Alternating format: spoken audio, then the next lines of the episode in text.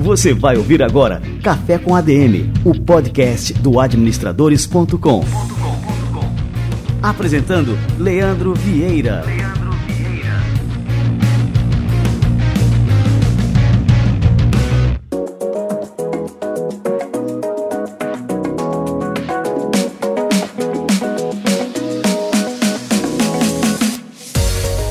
galera, está no ar mais um Café com a DM, a sua dose de cafeína nos negócios. Estamos começando o nosso episódio número 224. E no episódio de hoje a gente vai falar sobre estratégia, os planos do açaí para dominar o atacarejo. Olha só, recentemente o açaí anunciou uma cisão do grupo Pão de Açúcar, que é um dos maiores grupos varejistas do país, e também a listagem de ações tanto na bolsa brasileira quanto na norte-americana. Com esse movimento, a empresa já nasce como um dos maiores players do segmento alimentar brasileiro. Eu vou receber hoje o Belmiro Gomes, que é diretor-presidente do Açaí Atacadista, e ele vai falar aqui pra gente do Café com a DM um pouco sobre as estratégias da companhia. Ele vai falar sobre o ambicioso plano de inaugurar mais de 120 unidades em 5 anos e muito mais. Fica ligado que daqui a pouquinho o Belmiro Gomes chega por aqui. Agora um recadinho super importante. Atenção profissionais e líderes de TI. A IBM realizará entre os dias 16 e 17 de março o IBM Talking Labs, um evento digital e gratuito voltado para profissionais da área de tecnologia. Serão duas trilhas, uma para cada dia de evento, com duração de 3 horas e meia cada uma. No primeiro dia serão abordadas tecnologias de cloud computing, como nuvem pública, infraestrutura e nuvens híbridas. No segundo é a vez dos dados e inteligência artificial, trilha que terá como subtemas automação, aprendizado de máquina, internet das coisas e governança de dados. Os participantes terão oportunidades para fazer networking e participarão de provas valendo insígnias oficiais da Open Badge Brasil. Olha só que legal! A gente sabe que a administração depende mais do que nunca de inovações tecnológicas e profissionais capazes não só de operá-las, mas também de liderar processos de transformação digital. Por isso, o IBM Talking Labs está chegando à sua quarta edição e já se consolidou como o maior evento de tecnologias inovadoras para a comunidade técnica da IBM Brasil. Ficou interessado? Para participar, basta se inscrever na página da IBM. Acesse o link que está na descrição do episódio, garanta já sua vaga e anote na sua agenda. Dias 16 e 17 de março, IBM Talking Labs.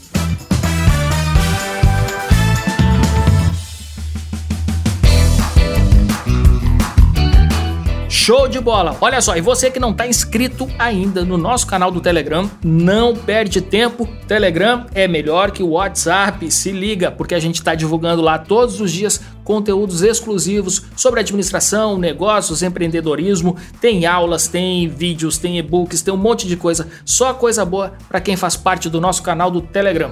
Entra lá, telegram.administradores.com. Aí você já vai direto para uma página que vai te levar para o nosso canal do Telegram.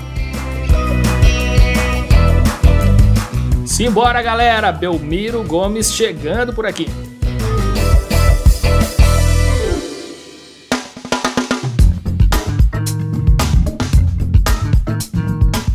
Belmiro Gomes é diretor-presidente do Açaí Atacadistas há mais de 10 anos e vice-presidente da Associação Brasileira de Atacadistas de Alto Serviço. Ele iniciou sua carreira como analista de crédito e acumula mais de 30 anos de experiência no varejo alimentar. Trabalhou em grandes redes do atacado e varejo até chegar à presidência do Açaí.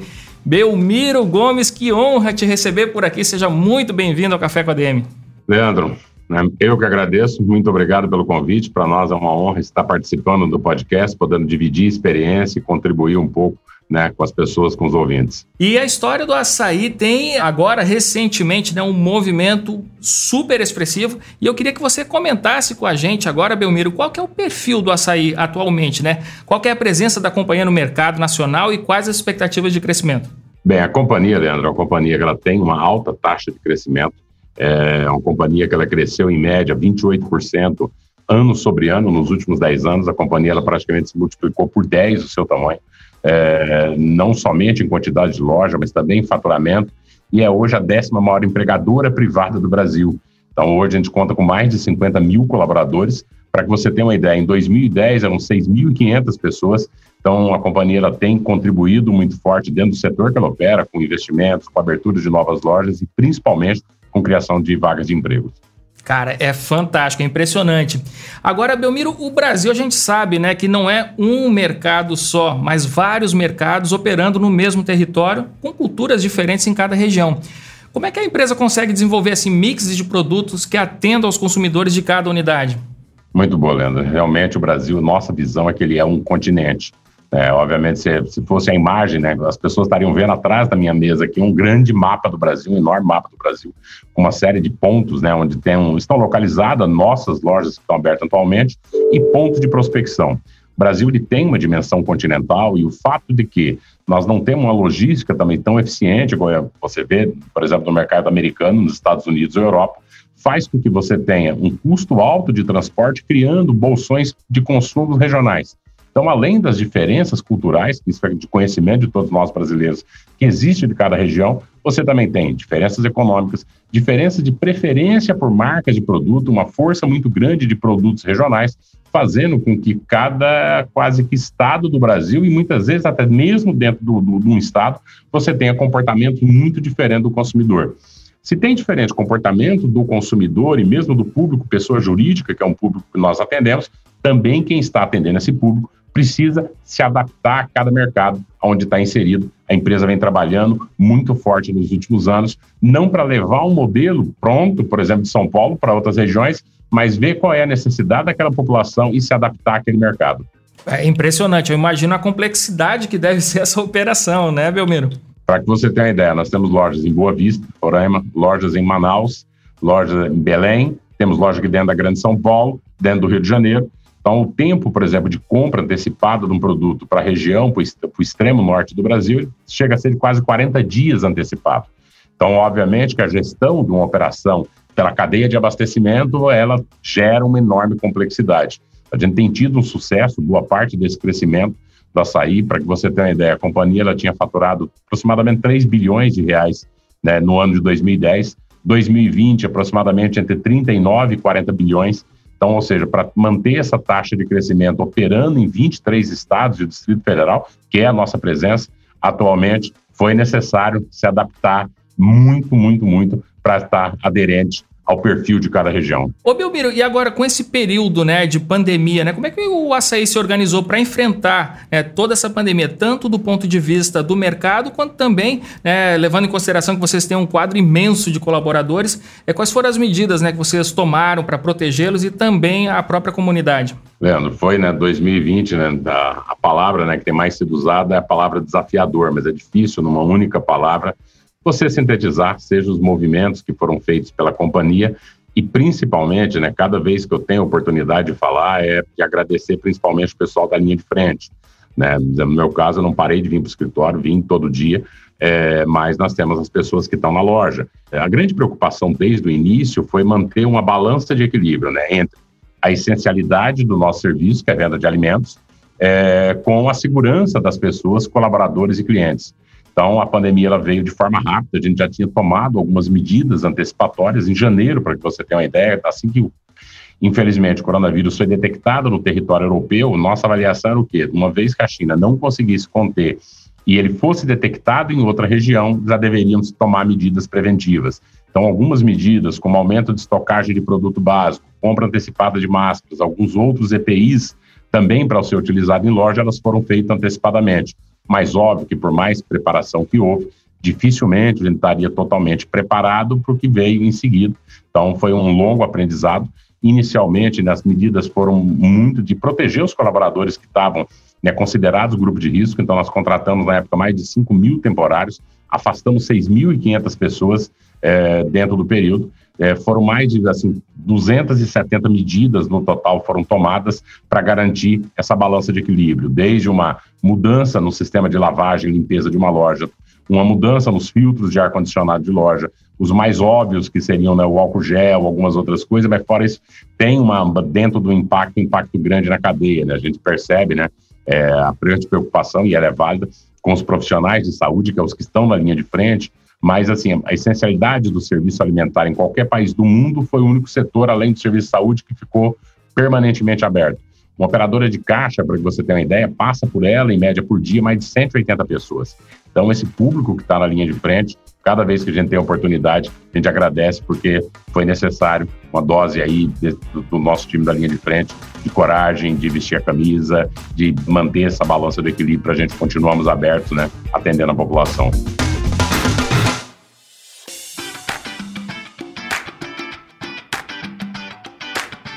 Assim, achei interessante que você citou que vocês já começaram a tomar essas medidas lá em janeiro. Quando começou essa história lá em Wuhan, na China, era de otimismo. Não, essa coisa vai ficar só por lá, não vai escapar e tal. É até uma lição para os ouvintes do Café com ADM, né? A gente tem que sempre que se preparar para o pior cenário, né, Belmiro? Então, não adianta ficar contando só com a esperança, com o otimismo, né? A gente tem que tomar medidas realmente preventivas. Sim, as medidas principalmente, né, que foram no nosso caso, foi principalmente a aquisição de máscaras, EPI e um reforço no estoque da alimentação básica, né, ela veio porque assim que iniciou, né, até a gente fez um exercício de olhar, né, um grande jornal no Estadão, ele tem as matérias de 1918, 1919, e no fim, né, você tem um mundo muito mais conectado, né, um mundo que Torcíamos, obviamente, que a China conseguisse conter, igual ela conteve o outro, o primeiro coronavírus, mas caso fosse detectado em outro continente ou território, sabia-se do risco.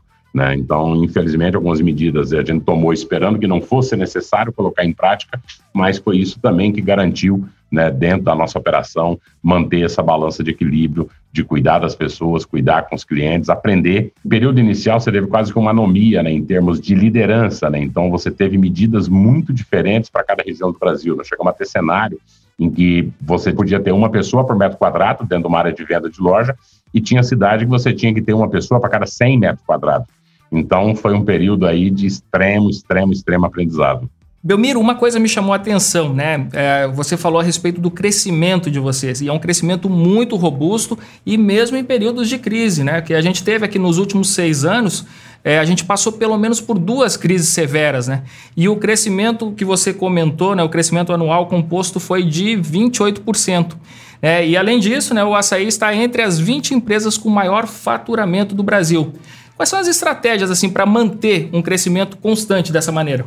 Tem razão, Leandro. É, em 2019, a Açaí foi a 17 maior companhia em faturamento no Brasil.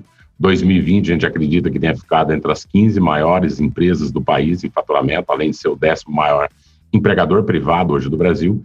Essa taxa de crescimento, ela vem num movimento que acontece no Brasil inteiro, não somente com a açaí, mas com o nosso canal, que ele é conhecido como atacarejo ou atacado de autosserviço, é, esse canal hoje, para que você tenha uma ideia, ele é, tem a maior taxa de penetração de abastecimento nos domicílios brasileiros. É hoje o canal responsável pela maior parte da alimentação. Ele hoje está presente atendendo o segmento como um todo, 62% dos domicílios.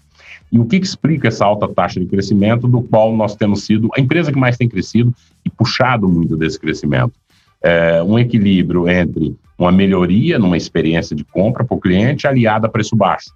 Nós trabalhamos com custos operacionais muito baixos. Parte desse custo é obtido porque quem conhece uma loja, principalmente as novas lojas de atacado, vai ver que a estocagem do produto é direto em loja. O fornecedor, os fabricantes entregam diretamente nas nossas lojas, a gente corta uma etapa da, da cadeia de distribuição, que seria o centro logístico, otimiza o giro de estoque, com isso, e além de outras medidas, você consegue ter um custo operacional baixo.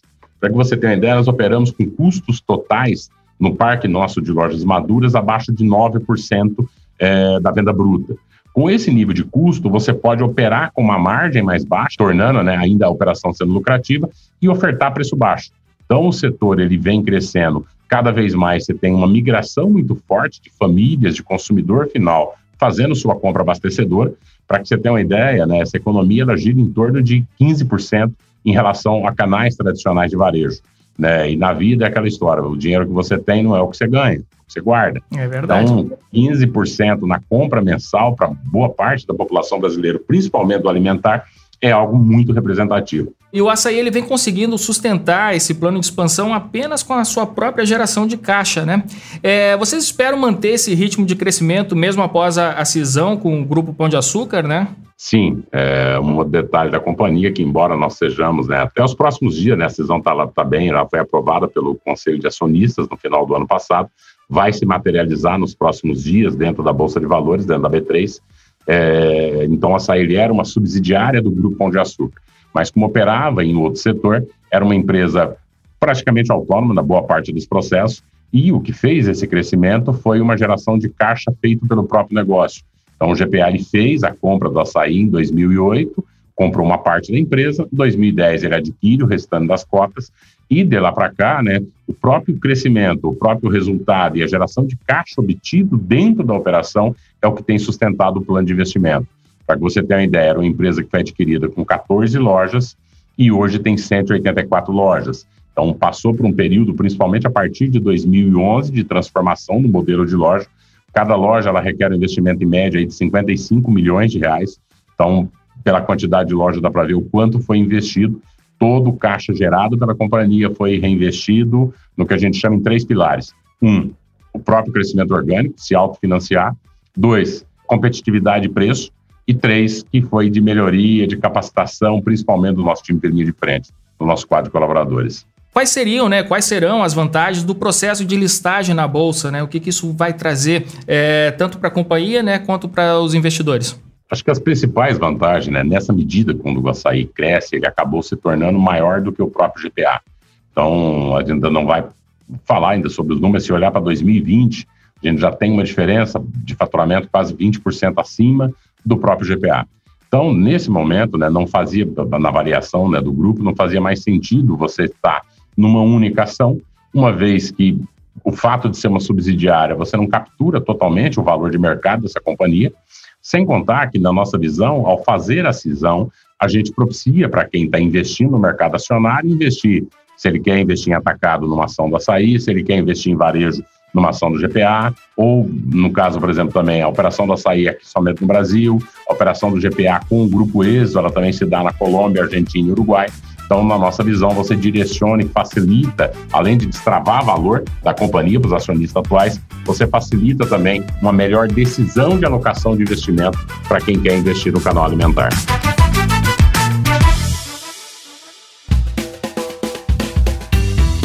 Ô Belmiro, uma coisa que me despertou aqui a curiosidade é que assim, a eficiência operacional é o sonho de toda empresa varejista, seja ela pequena ou grande, né? E você tem décadas de experiência né, comandando operações de alta complexidade, como a gente comentou aqui, né, em um país tão grande, diverso e complexo como o Brasil. Quais são as melhores estratégias para fazer uma organização obter essa eficiência operacional nessa escala que vocês conseguem aí no açaí? É um conjunto de estratégias, mas tem a, principalmente o uso da tecnologia, né, o uso da tecnologia como meio de diluição de custos. Então, boa parte das lojas, especialmente modelos novos, a gente usa equipamentos dentro do salão de venda e um sistema informatizado que, por exemplo, um colaborador que está no piso de loja, ele tem um device, um aparelho, um mobile que ele consegue dali emitir uma etiqueta de preço, consultar estoque de um produto, é, fazer o recebimento de mercadoria, baixar um produto avariado, são mais de 32 funções nisso. Esse sistema ele monitora o nível de ruptura de exposição dado que a gente recebe mercadoria direto do fornecedor, o risco de ruptura é muito mais aumentado no nosso negócio, que não tem um centro de distribuição para exportar. Com essa diminuição do nível de ruptura, para que você tenha uma ideia, né? nós trabalhávamos com custo, né, mesmo no modelo anterior de loja, que entregava uma experiência de compra menor, com custos na casa de 11%, que era baixo. Mesmo evoluindo hoje a experiência de compra para o cliente, esse hoje é em torno de 9%. Então, tem uma busca de eficiência constante através de sistema, padronização de processo, mas o, talvez, acho que assim, o grande diferencial, não somente do açaí, mas para qualquer empresa, a cultura que você consegue colocar nas pessoas, nos colaboradores. Né? Tem empresas, né? Você tem, dependendo do setor econômico, você vai ter várias empresas competindo entre si. Algumas operam, inclusive, no mesmo formato. Que faz a diferença de qualquer companhia para outra companhia? Talvez o ativo intangível, que ele seria o maior bem de qualquer empresa, que é a cultura que está permeada dentro das pessoas, né? Com a cultura forte, conseguindo gerar comprometimento, gestão pelo exemplo, né? E algumas outras práticas que nós temos isso muito forte, é onde você gera, né? Você dá o combustível final, além de sistema, além de novas lojas, além de equipamento, além de investimento, que seria mais óbvio, é onde você dá, digamos assim, o combustível final para você conseguir fechar essa equação e entregar um nível de despesa e desempenho operacional mais efetivo. Legal. E já diria o Peter Drucker, né, que a cultura come a estratégia no café da manhã, né? Exatamente. A cultura come a estratégia no café da manhã muito cedo. Né? Você, o convencimento existe, né? nós não somos, né? em qualquer empresa, não é uma hierarquia né, militar. Existe uma diferença grande entre você, né, entre fazer e a pessoa de fato fazer o que ela foi mandada e de fazer o que ela de fato acredita. O convencimento, que sempre é o caminho né, mais difícil, é o que tem melhor resultado. Então, a gestão, principalmente pelo exemplo, né, a gente, quando comenta com os colaboradores, né, ou olhando né, a avaliação de gestão no dia a dia, as pessoas olham 10% na realidade do que a gente fala. 90% elas observam pelos nossos atos. Então, um antigo patrão, uma pessoa que foi meu chefe por muito tempo, né, de uma outra empresa, ele tinha uma frase que sintetiza isso bem. Ele falava: a empresa é feita de gente e de exemplos. Então, o exemplo, principalmente da liderança, né, ele vai mandar muito mais, e isso é o que vai formar bem, na verdade, a cultura. Não adianta você pode ter a melhor estratégia, pode ter o maior capital, pode ter investimentos, pode ter isso. A gente viu no nosso setor que diversas companhias passaram pelo Brasil, investiram bilhões de dólares e acabaram não tendo sucesso. E um, talvez, um dos grandes motivos tenha sido a questão de subestimar a cultura, subestimar a regionalidade do país, subestimar as características do povo brasileiro. E outro gargalo, e esse gargalo é enorme, né, quando se trata de operações de alta complexidade, é a questão da governança corporativa, social e ambiental. É, eu gostaria que você explicasse como que o Açaí trabalha esse tripé organizacional e qual é a importância dessa estrutura para que a empresa se mantenha sustentável em todos os aspectos. É, esse tema, né, acho que ele tem, isso está não somente né, hoje, talvez ele tenha ganhado mais relevância, esteja mais na pauta, mas dado que nós saímos para a expansão, né, alguns anos atrás, então algumas coisas até da nossa operação da surpreende.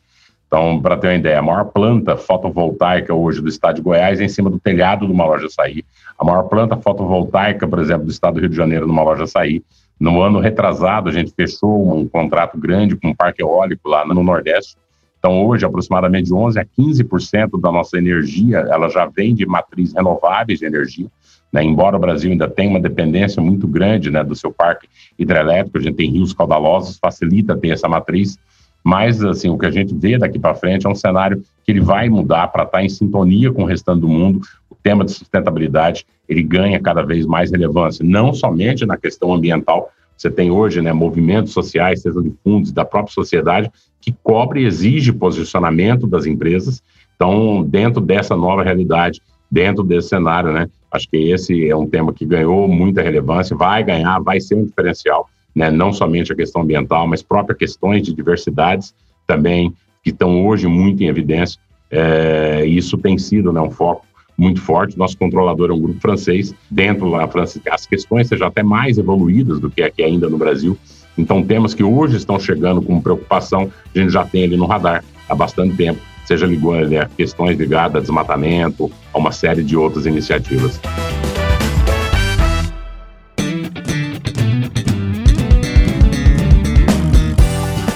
Belmiro, você estava comentando comigo aqui antes da gente começar a entrevista, né, que o Açaí tem planos para abertura de mais de 120 lojas durante os próximos cinco anos.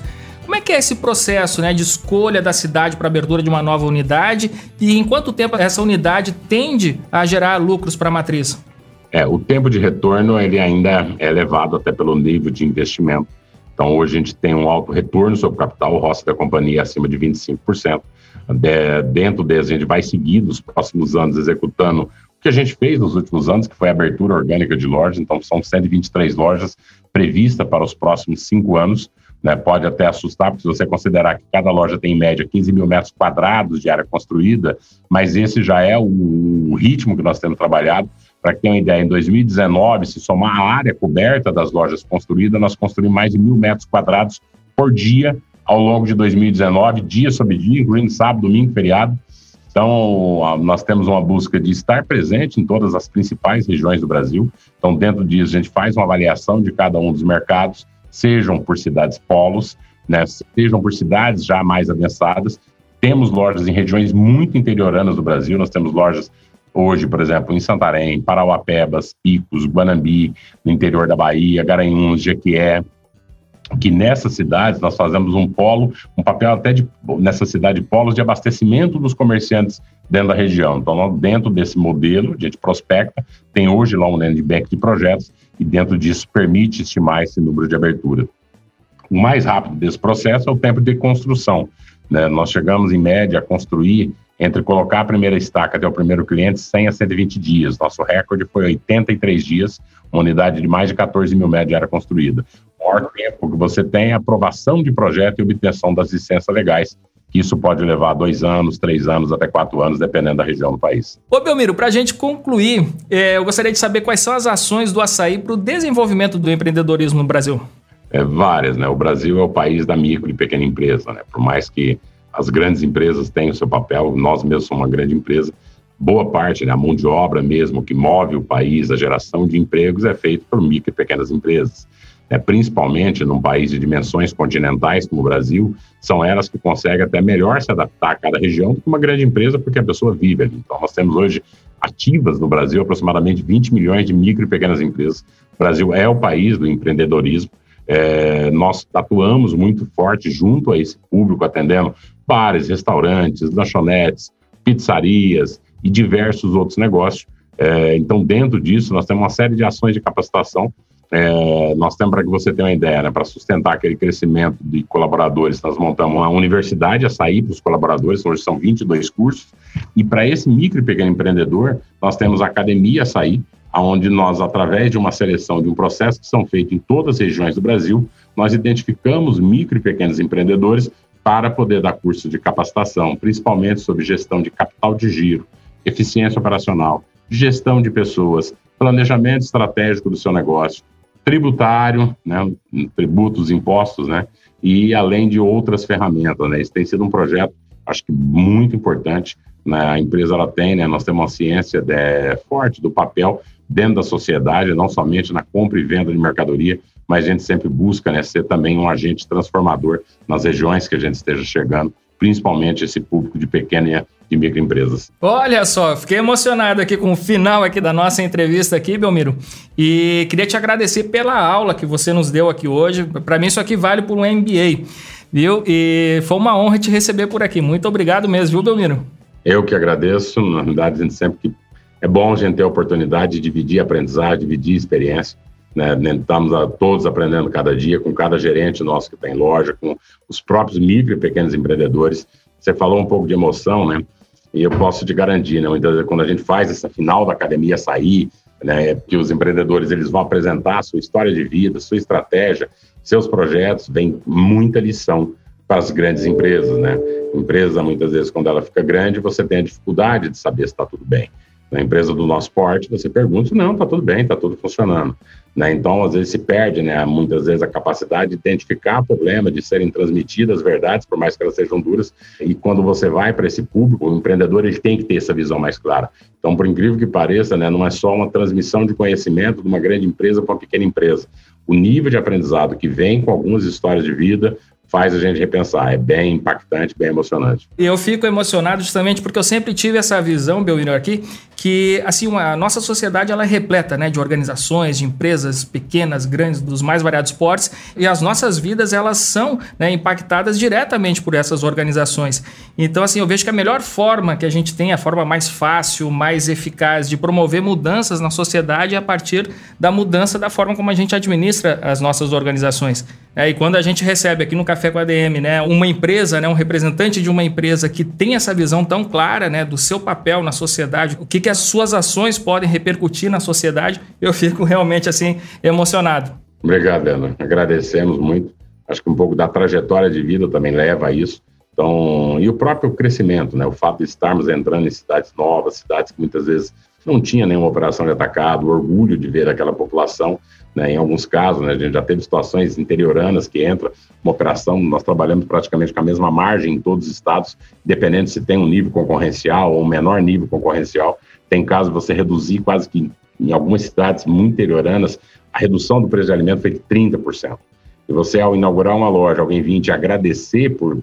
Assim, você não tem ideia do quanto ali você cria uma consciência do também do impacto que dentro da política, não somente o investimento na loja, geração de emprego, que isso tenha perante a sociedade. No ramo alimentar, né, infelizmente, né, nós temos uma desigualdade social muito grande no Brasil.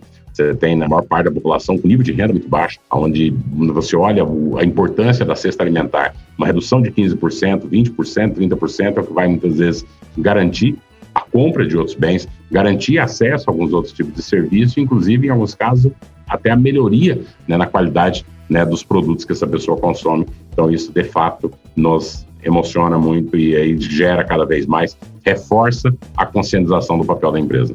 Excelente, Belmiro Gomes. Belmiro, muito obrigado mesmo. Espero que a gente possa tomar um cafezinho aqui mais vezes, viu? Muito obrigado. Mais uma vez, obrigado pelo convite. Prazer conversar e esperamos que seja proveitoso para quem nos ouvir, Leandro. Valeu!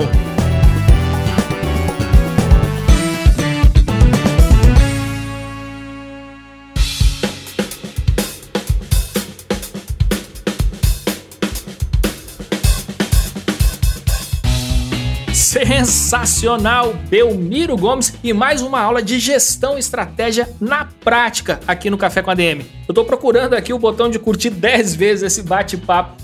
E você, o que, que você achou? Eu tenho certeza que você curtiu e agora eu tenho uma novidade. Eu preparei um link encurtado desse episódio para você compartilhar com seus amigos. Seguinte, é o link adm.to barra café com ADM 224. É o número aqui do episódio tudo junto, sem acento, adm.to barra café com ADM 224. Só mandar pelo WhatsApp, pelo Telegram, por e-mail, por rede social, por onde você quiser. Compartilha com seus amigos que vão tirar proveito desse conteúdo que hoje foi espetacular. Muito bem, galera. E este foi o nosso Café com a DM de número 224. Na semana que vem a gente volta com muito mais cafeína para vocês. Combinados então? Então até a próxima semana em mais um episódio do Café com a DM, a sua dose de cafeína nos negócios. Até lá.